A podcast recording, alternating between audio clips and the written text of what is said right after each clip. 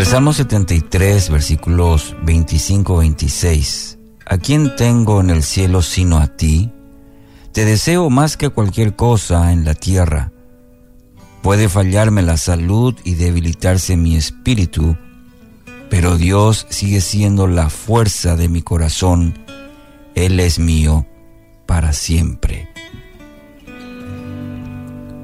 Los primeros minutos de, de la mañana son muy importantes.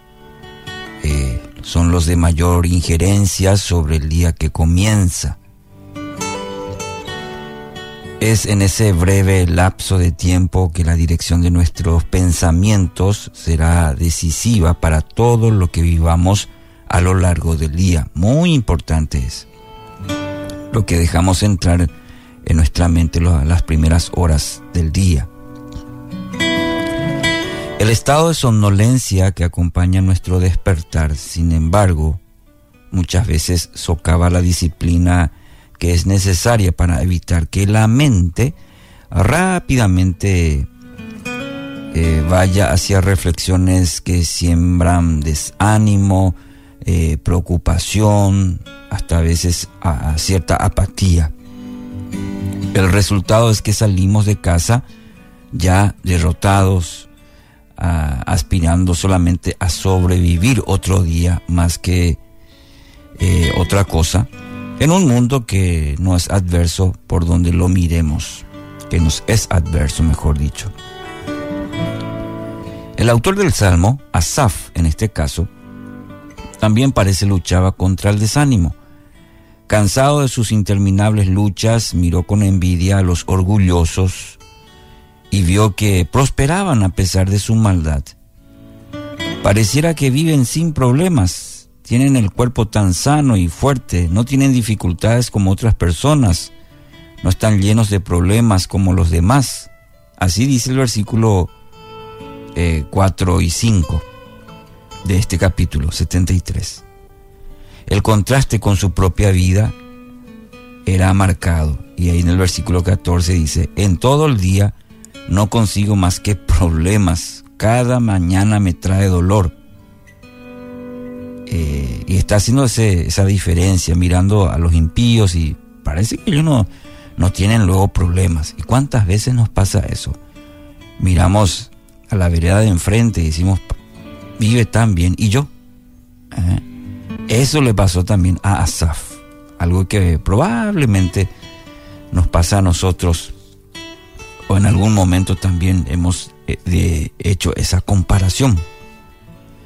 Las implacables conclusiones de esa odiosa comparación llenaron su corazón de amargura y convirtieron sus mañanas en un suplicio de Asaf.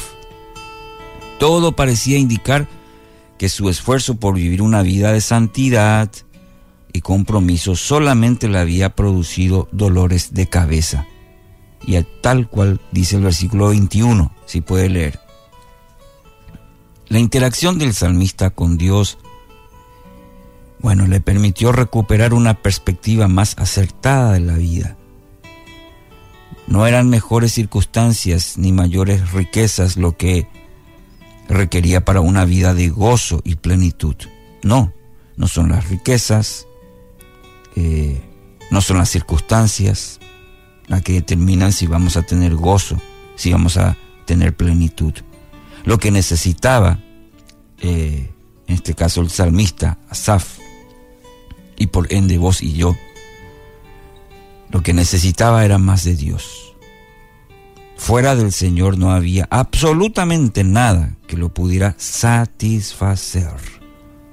Entendió que aun cuando su cuerpo se enfermara o su espíritu se debilitara, a aquel tesoro podría aferrarse hasta el último día de la vida o de su vida, su relación con Dios. Es bueno que nos apropiemos también de esta conclusión de Asaf. No sea que acabemos desperdiciando nuestro, nuestro esfuerzo echando mano de aquello que apenas dura un momento y que ocupa mucho de nuestro, nuestra mente, nuestro esfuerzo. Querido oyente, los primeros minutos de la mañana son especialmente oportunos para este ejercicio. precisamente porque es el momento del día cuando más propensos somos a mirar la vida con desánimo. todo lo que tengo que hacer hoy, tengo esto, aquello, las preocupaciones, las responsabilidades, los problemas y las dificultades parecen son tan intensos cuando despertamos. ¿No es cierto? Y ahí ya perdimos la batalla. Si optamos por declarar, ni bien despertamos, Señor, ¿a quién tengo en el cielo sino a ti? Te deseo más que cualquier otra cosa en la tierra.